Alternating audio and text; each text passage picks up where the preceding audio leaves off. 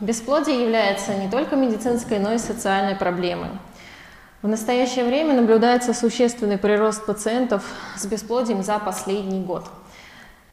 Собственно, хочется непосредственно начать с того, что же такое ЭКО. ЭКО – это метод экстракорпорального оплодотворения. Собственно, в чем он заключается? А, основан он на предварительном оплодотворении яйцеклетки вне человеческого организма, то есть вне женщины, в условиях инвитро. Он проходит через несколько стадий. Первая, самая главная стадия, в принципе, это обследование пациентов, причем как мужчины, так и женщины.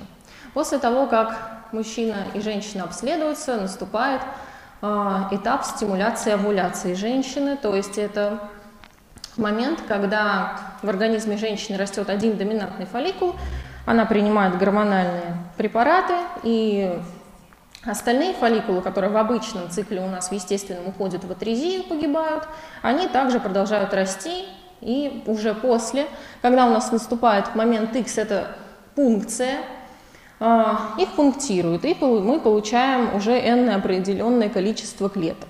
После этого в этот же день супруг приходит, также сдает свой биоматериал, после чего эмбриолог его обрабатывает определенным способом, то есть тут все сугубо индивидуально, как и что, и непосредственно оплодотворение уже. Оплодотворение, оно бывает также нескольких видов, нескольких методов, тоже все сугубо индивидуально, исходя из показаний, с которыми пара пришла. Это ИКО, ИКСИ, МС, ПИКСИ. Все они подразделяются на различные этапы. Далее у нас происходит культивирование эмбриончиков до определенной стадии и непосредственно перенос эмбрионов уже в полость матки. Те эмбрионы, которые остались, если они хорошего, отличного качества, их, естественно, предлагают морозить, их замораживают до лучших времен. Несмотря на то, что ЭКО у нас уже с каждым днем все популярнее и популярнее становится, а, СМИ трубят во все каналы, что это такое. Вокруг ЭКО все равно уходит очень множество мифов и небылиц. Я вот сегодня попытаюсь вам развеять часть из них. Первый миф, о котором я хочу поговорить, это то, что ЭКО – это оплодотворение в пробирке. Это не совсем так. Оплодотворение происходит в специальных чашках. Тут уже все зависит от рук эмбриолога, от того, как он привык работать. Это могут быть вот такие вот чашечки, могут быть специальные четырехлуночные планшетки, в которых налита специальная среда. А, ну, и, или же это делается непосредственно в какой-то определенной капле, то есть вот у нас чашечка, на дно чашечки раскапывается капелька, и непосредственно там происходит оплодотворение. Это я вот сейчас рассказываю про метод ИКСИ. А, второй миф, о котором я бы хотела поговорить, что в результате ИКО рождается неполноценный ребенок, что родители столкнутся с проблемами развития, генетическими нарушениями и страшными болезнями. Это не совсем так. Уже научно доказано, что риск каких-то генетических э, наследственных заболеваний точно такой же, как в естественном цикле перед нами. Луиза Браун, Натали Браун со своими сыновьями. Это Луиза Браун, это первый ребенок, который, скажем так, получился у нас именно методом ЭКО. Э, впоследствии Натали Браун, это ее сестра, она получилась уже из замороженного эмбриончика. Алена Донцова – это девочка наша из России. Тоже это первый ребенок ЭКО, только уже в России. Как видите, никаких генетических нарушений у них нет. Третий миф. Э, то, что сам факт проведения ЭКО нужно тщательно скрывать, и это стыдно. Все это идет из глубокой-глубокой древности из-за того, что когда-то давным-давно говорили, что если ты не можешь родить ребенка, это стыдно, это значит, что в тебе что-то не так. Нет, совсем это не так. А, не понимают люди, почему до сих пор ЭКО является такой постыдной немножко процедурой, потому что трансплантация органов, например, постыдной не является. А, Мое личное мнение, что совсем не надо этого стыдиться. Какая разница, как получился желанный малыш – если в результате он у вас есть. Если не пойти на эту процедуру, можно просто остаться без ребенка. Четвертый миф, что у людей в результате ЭКО нет родных э, детей, то есть своих, нет шансов на рождение собственных детей. Вот эти девочки, Они родили сами, без метода ЭКО непосредственно. Да, на самом деле есть шанс у тех деток, которые получились посредством этого метода, но это лишь только из-за того, что ген бесплодия, скорее всего, у родителей присутствует. Опять, все зависит от того, по какому фактору пришли родители на эту процедуру. Бывают случаи, когда приходят на процедуру женщины, у которых просто перевязаны трубы по каким-либо причинам, то есть только поэтому они не могут забеременеть, либо же просто какая-то непроходимость труб. Но также есть и мужской фактор. Мужской фактор тоже очень разнится, какие-то воспалительные заболевания или уже инфекции впоследствии, приводящие к определенному процессу, например, снижению подвижности сперматозоидов. А, обычно это бывает и при иммунологическом бесплодии. Собственно, тут уже без ЭКО не обойтись. Пятый миф – это то, что процедура ЭКО очень болезненная, беременность протекает очень тяжело. Не все тоже так. А, болезненная процедура именно пункции яйцеклеток, но это Процедура делается под общим наркозом. Женщина в этот момент ничего совершенно не чувствует. Доктор просто ее пунктирует, после чего она благополучно отходит от этой процедуры. Ну и, в принципе, бывает, у них там подтягивают спину, живот, но не более того. А, касаемо беременности. Беременность не всегда протекает тяжело, все зависит от того, от э, насколько отягощен именно гинекологический анамнез у женщины, которая пришла на эту процедуру.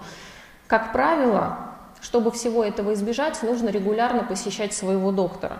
Если есть какие-то проблемы с давлением, с кровью и с прочими, естественно, наши сейчас врачи, они стараются своевременно помогать, они довольно квалифицированы, и все эти риски и неприятные истории сводятся к минимуму. Шестой миф, что при проведении процедуры ЭКО никогда не забеременеешь с первого раза. Не совсем так, можно забеременеть с первого раза. Единственное, что хочу сказать, что статистика говорит о том, что э, шансы на беременность в ЭКО где-то 20-30% составляют.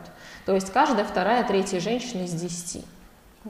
Но бывают случаи, опять я еще раз повторюсь, из-за гинекологического анамнеза, что когда нет никаких совокупных факторов, таких как, например, хороший эндометрий, если он есть, эмбриончик хорошего, отличного качества, хотя бывает даже удовлетворительного, он имплантируется и прекрасненько себе беременность развивается.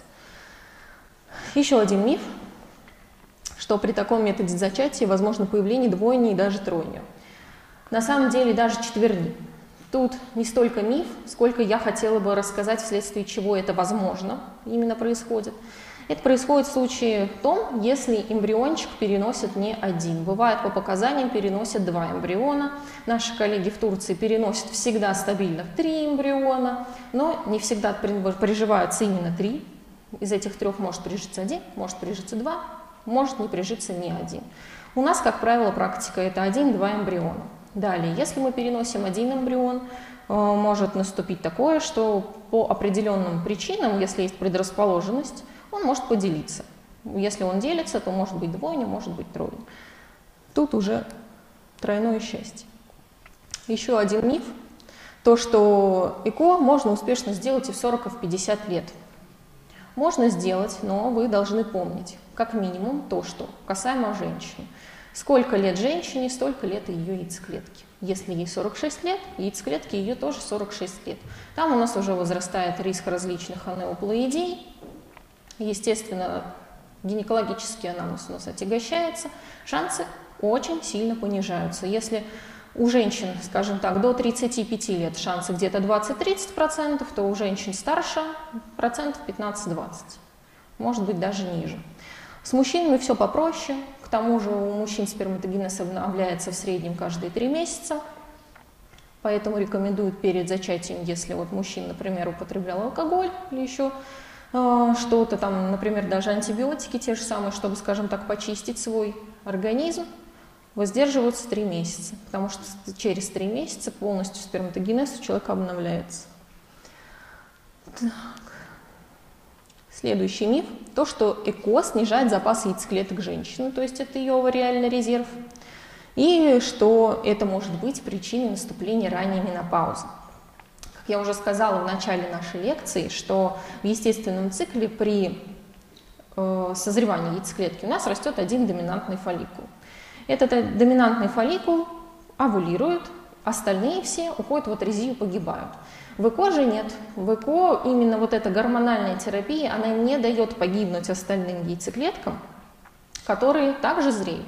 Естественно, их пунктируют, а пунктируют их для чего? Чтобы, естественно, было больше эмбриончиков, потому что чем их, боль, тем, чем их больше, тем больше шанса отобрать самых лучших и перенести самых лучших, самых потенциально здоровых и качественных.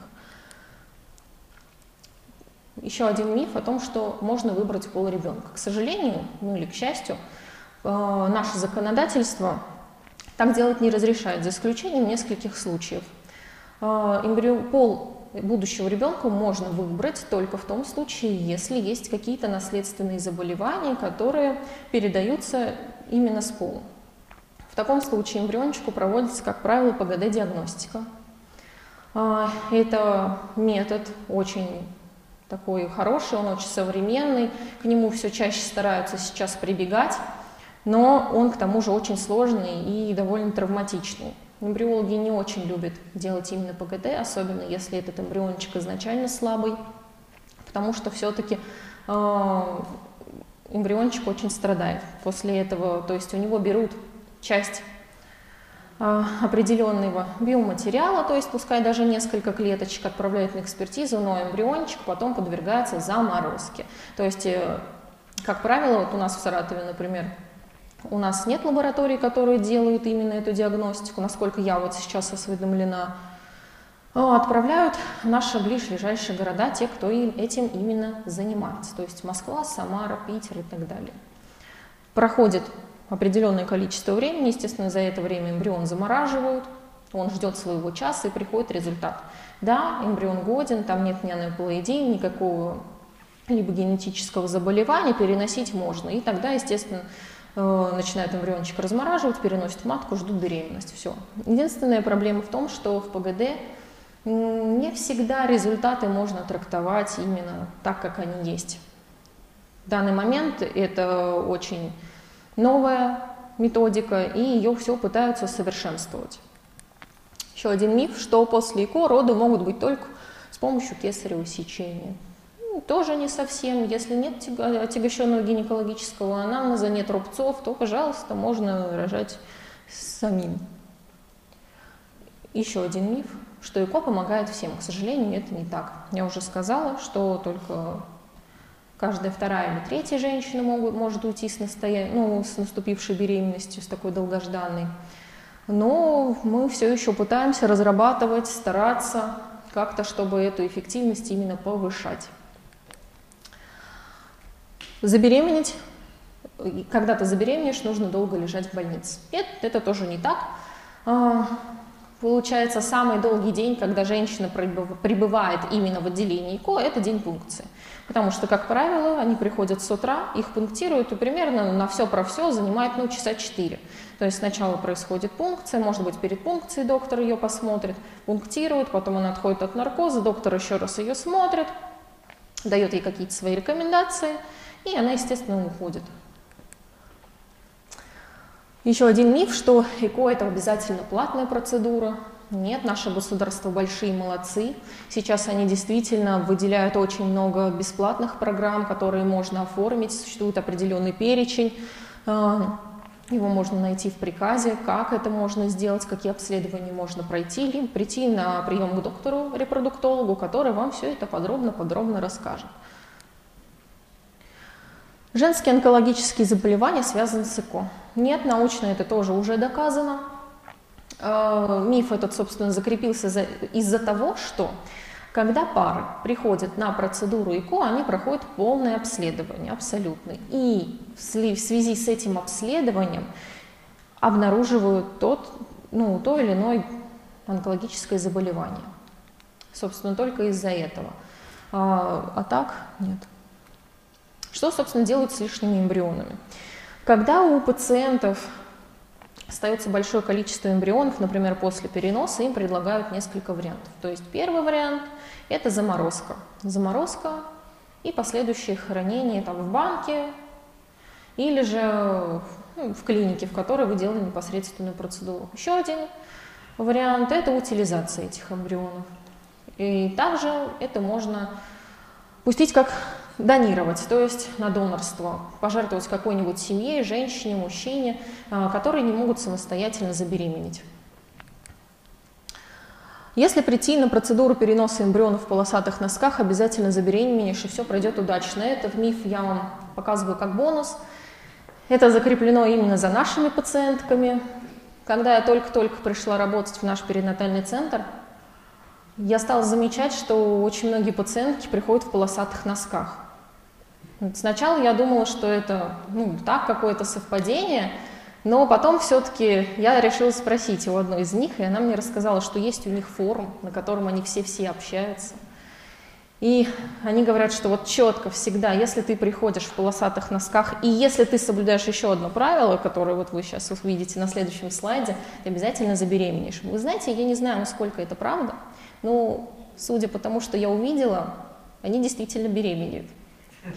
Видимо, наверное, то, что самовнушение это тоже очень большую роль играет, им позволяет это расслабиться, потому что когда они стрессуют, напрягаются, естественно, у нас начинают вырабатываться различные гормоны, и это обычно ну, ни к чему хорошему не приводит.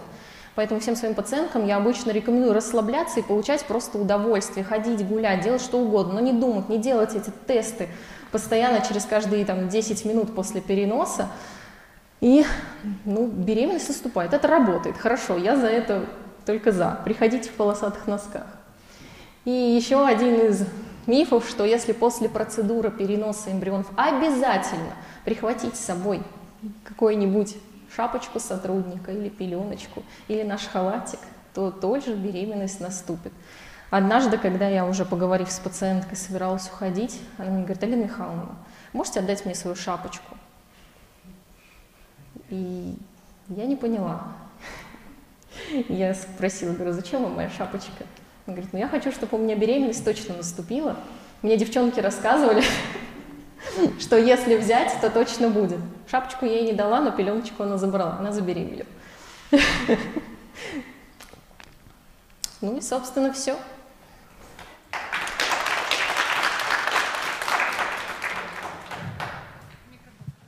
Алина Михайловна, спасибо за очень интересный рассказ.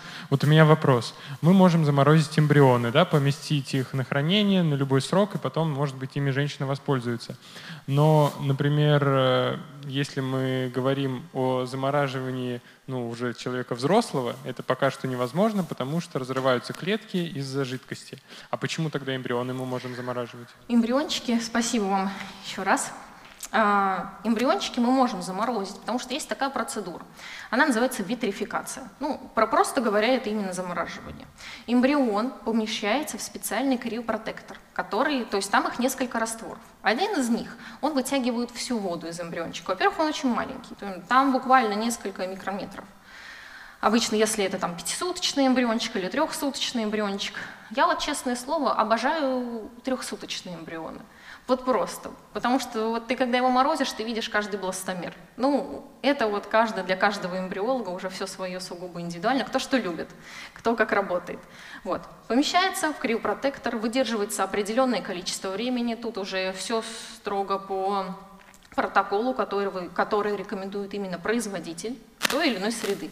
Все зависит от того, на чем люди работают помещается в другой раствор, который более вязкий, он позволяет именно посадить вот этот эмбриончик на носитель, на который ты это морозишь, опускаешь в минус 196 градусов жидкий азот, все, нет шансов, у воды нет шансов.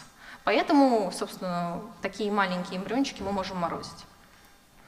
Алина Михайловна, еще вопрос такой, вот если мы говорим про ЭКО по ОМС, а, женщина может воспользоваться ЭКО по ОМС, даже если нет каких-то медицинских показаний на это, то есть просто при ее желании? Вот, честно говоря, если женщина, как бы, она может воспользоваться этим, но смотрите, сначала она приходит, например, к доктору-репродуктологу, говорит, что вот, я не беременю, например, два года, Тут обязательно должен стоять диагноз бесплодия. Это сто процентов. Бывает, приходят женщины, они говорят, что мы не беременеем, вот бесплодие им ставят. Вопрос, почему они не беременны? Отсутствие полового партнера в том числе. Очень многие приходят, у них нет полового партнера. Как правило, им рекомендуют воспользоваться донорским биоматериалом. А если они воспользуются донорским материалом, это разве не ЭКО тоже будет проводиться? Это ЭКО, да. Тут все зависит как. У нас ЭКО, оно тоже очень обширное, именно методика. Может быть, искусственная инсеминация предложена для начала. Это, в принципе, одна из веточек ЭКО. Ну, такая очень, если вот мы просто прям так говорим простым языком. Ну, просто инсеминация, она приходит, там эмбриолог обрабатывает с помощью катетера сразу в полость матки, и это все вводится, ждем беременности. А, еще вопрос такой, а почему функция проводится под этим наркозом? Она не проводится, не... она как через брюшную стенку проводится? Она проходит через влагалище. А? Это очень больно. Игла вот примерно такого размера. Во-первых, яичник нужно достать. Анатомию примерно знаем?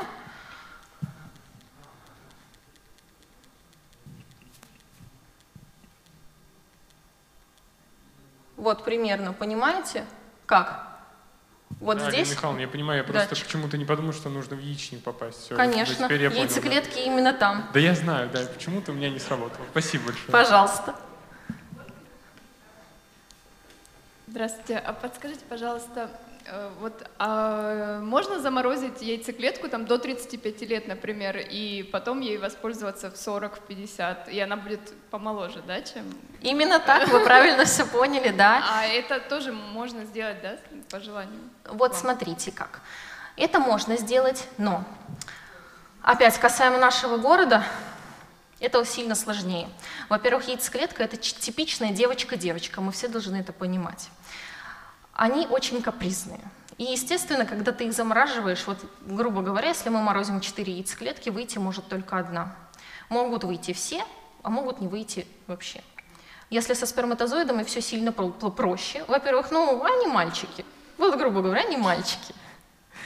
Плюс они же сильно меньшим размером, естественно, криопротектора им нужно меньше, воды в них меньше, но у сперматозоидов тут тоже есть нюанс, все зависит от его морфологической, э, именно от его морфологии, то есть от состояния мембраны и прочего. Бывает такое, что мы вот видим идеальные спермограммы, пациент замораживает, они не выходят. То есть мы смотрим, а они все мертвые, например. То есть это значит э, низкая криотолерантность. Ну вот так вот, отвечая на ваш вопрос, можно замораживать, пожалуйста. Вы приходите. Главное, чтобы вам было 18 лет. Но а, последнее время, несколько энное количество лет назад, по-моему, сейчас не назову точно закон, вышел у пациентов, сейчас вот прям грубо скажу, у которых онкологические заболевания, доктора не брали на химиотерапию до тех пор, пока они не принесут договор о том, ну, договор с криобанком, что они заморозили свои яйцеклетки. Во-первых, это вклад в будущее пациент, во-вторых, пошли очень многие жалобы на то, что некоторые доктора как будто бы не говорили своим пациентам о том, что после там, операции у них репродуктивная функция угаснет, Э, и, естественно, они ходили все морозить. Но если нет 18 лет, то тут, естественно, нужно как доверенное лицо, то есть родитель обычно это выступает, но заморозка возможна. Алина Михайловна, сколько раз женщина по ОМС может сделать ЭКО? Ну, поскольку вы сказали, что не с первого раза часто получается, сколько вообще попыток? Сколько можно делать по ЭКО и, в принципе, сколько можно делать раз? Смотрите, сколько раз? По ОМС нужно сейчас смотреть приказ. Обычно я просто это не оформляю, я сейчас точно не могу сказать. Если только опираясь на свой опыт, я видела и шестую программу по ОМС, то есть приходили пациенты на шестую программу, даже на седьмую программу. Там определенные критерии. То есть если у вас не снижается, например, АМГ до определенной цифры, то есть вы можете приходить и подавать. Какой еще вопрос был? А в принципе есть какой-то ну, Потолок по сколько попыткам? можно? Да. Ну, доктора, естественно, будут призывать вас стараться как бы, ну, не делать там 10-20 программ, то есть они будут смотреть сугубо на ваше состояние здоровья. Аналогично я проведу аналогию с донорами, например, яйцеклеток. Есть, так, есть действительно такие программы. А, девочек стимулируют не один раз, у них хороший ответ. Но если они себя хорошо чувствуют, у них не появляется никаких-то заболеваний, противопоказаний именно к этой процедуре, то, пожалуйста, они это продолжают делать до определенного там периода.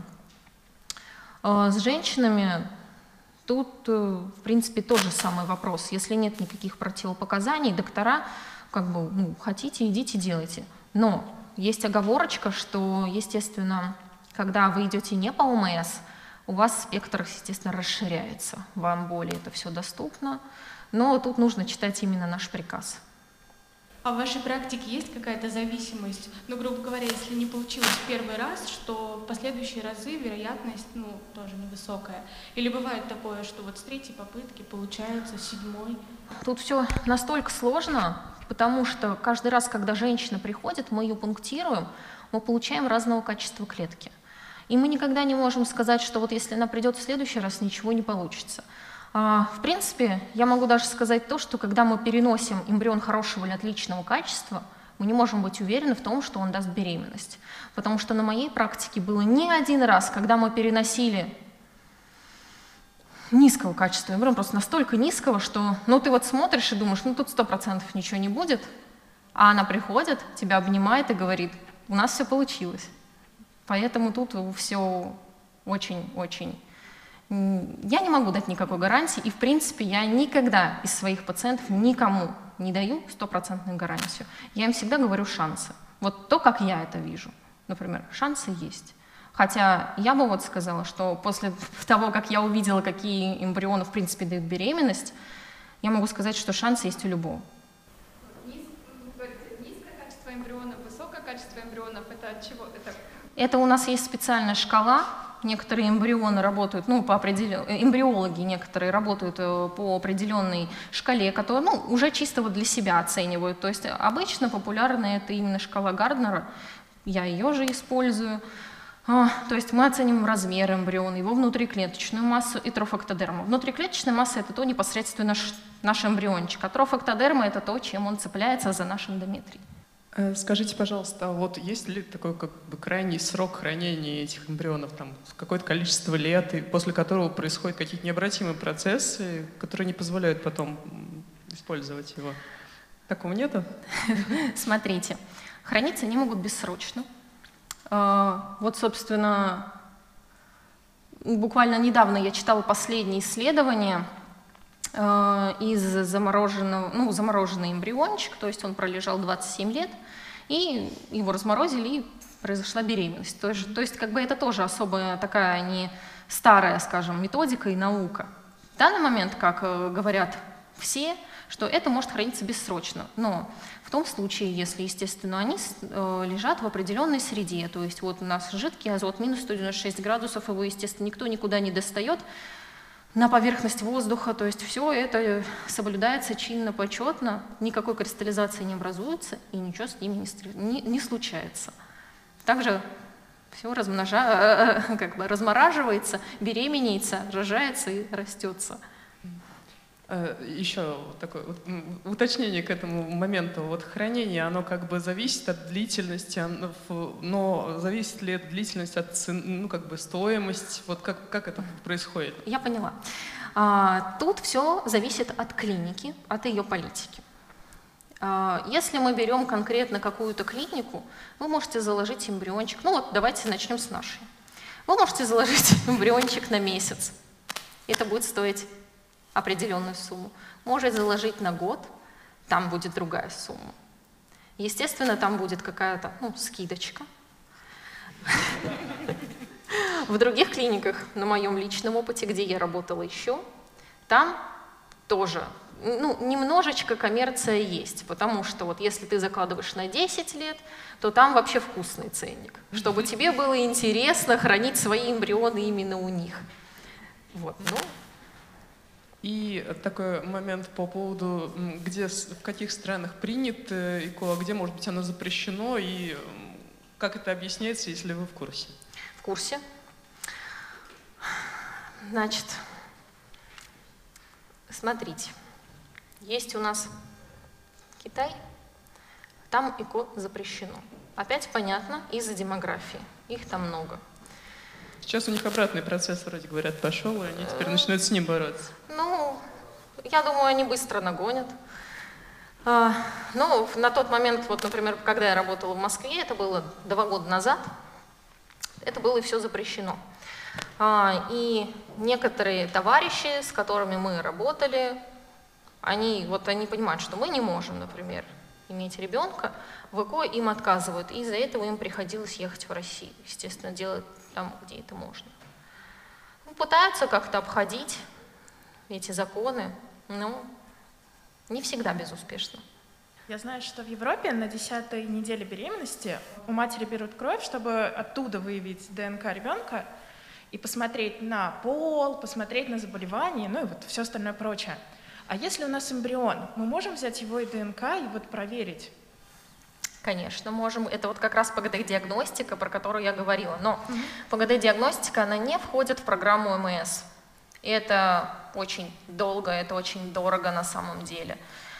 А, но благодаря этому можно как бы вот узнать именно ДНК, но это именно на этапе до переноса эмбриона в яйцеклетку. Mm-hmm. Если мы уже говорим о том, насколько там все хорошо, естественно, после того, как женщина забеременела, у нас начинаются скрининги. Угу. Прям вот с самого начала. Первое, значит, две недели проходит, мы идем сдавать ХГЧ, видим, мы беременны, ура. Угу. Еще две недели проходит, мы идем на УЗИ, а дальше все поэтапно, скрининг за скринингом и до самого конца. То есть, ну, я имею в виду, что есть, например, если у родителей потенциально, ну, в семье были какие-то заболевания генетические, и об этом уже известно. То есть это все равно потом уже на этапе, вот, ну, потом, когда беременности проверяется. До беременности это делается как? Когда семейная пара приходит э, к репродуктологу, они все это ему дело рассказывают, может быть показана консультация врача-генетика. Нам уже на консультации с генетиком происходит, ну, как бы решение – что сдаем мы кровь, смотрим именно эти панели на совместимость, угу. а, показано ПГД, не показано ПГД. Просто дело в том, что ну, ПГД еще не везде делается. Угу. Не каждая еще семья, это очень важно, не каждая семья и пара пойдет именно на это ПГД, потому что, я уже сказала, это очень дорого и долго. И даже вот э, когда у нас идут пациенты по ОМС, они затрачивают также очень большое количество денег, то есть там чисто на анализах уходит от 100 тысяч рублей. Mm. То есть проще это уже смотреть да. потом, условно. Понятно, спасибо. Елена Михайловна, вот еще такой вопрос. Вот если э, женщина приходит на ЭКО, например, там пятый-шестой раз, уже вот у нее не происходит по каким-то ее субъективным причинам беременность, и она задумывается о суррогатном материнстве, то это происходит, э, ну, как я понимаю, технология такая же, да, введение эмбриона. А каким, ну, это уже не входит, наверное, в УМС, это уже просто за отдельную плату, да? А как происходит, вот, например, э, э, подбор э, вот суррогатных матерей? То есть они как сами заявляют, что я вот готов быть суррогатной матерью, встает там анкета какая-то? Да, в принципе, так же, как у доноров. Прибывает такое, что женщина уже сама приводит эту суррогатную маму и говорит, я хочу, чтобы вот эта женщина была суррогатной мамой. Вот, собственно так. И также эта суррогатная мама проходит полное обследование. Но прежде чем пойти на этап с суррогатной матерью, я хочу поправить чуть-чуть, а, женщина проходит обследование. Вот если у нее, например, ну, энное количество ЭКО, грубо говоря, там, например, три, ну, может даже меньше, все опять индивидуально от женщины зависит, не получается. Почему? Начинаем смотреть. То есть репродуктолог уже начинает смотреть генетику, что-то думать, как-то назначать, смотреть. А, Причем, если, например, женщина пришла не одна, у нас еще и мужчина есть, с которым тоже нужно провести работу. Опять, мы начинаем смотреть на то, как у нас развивались наши эмбрионы до определенных суток. Мы все знаем, что по эмбриогенезу после третьих суток запускается именно механизм, который работает мужской фактор – то есть если у нас до третьих суток эмбрионы развивались, например, отлично хорошо, после третьих суток мы видим, что там пошла фрагментация, они стали плохо развиваться, и, например, почему-то они остановились в развитии, мы начинаем копать уже сначала в мужчине. Если у мужчины ничего не выявлено, смотрим женщину. Но бывают пары, которые приходят, естественно, с неуточненным бесплодием. Это самые такие интересные пары, потому что ты никогда не знаешь, что от них ожидать. У женщины все хорошо, у мужчины все хорошо, беременности нет. Бывает такое, что на первом ЭКО, когда мы получаем клетки, мы уже видим, что, например, у женщины плотная оболочка, или там у него сперматозоиды встают в среде просто. То есть сначала на спермограмму он приходит, они были подвижны, все было отлично, потом подвижность это потерялась. То есть, ага, а вот в чем причина. Одна, ну, как бы одна из мыслей, то есть тебя наталкивает на это. Поэтому нужно тут со всеми работать абсолютно.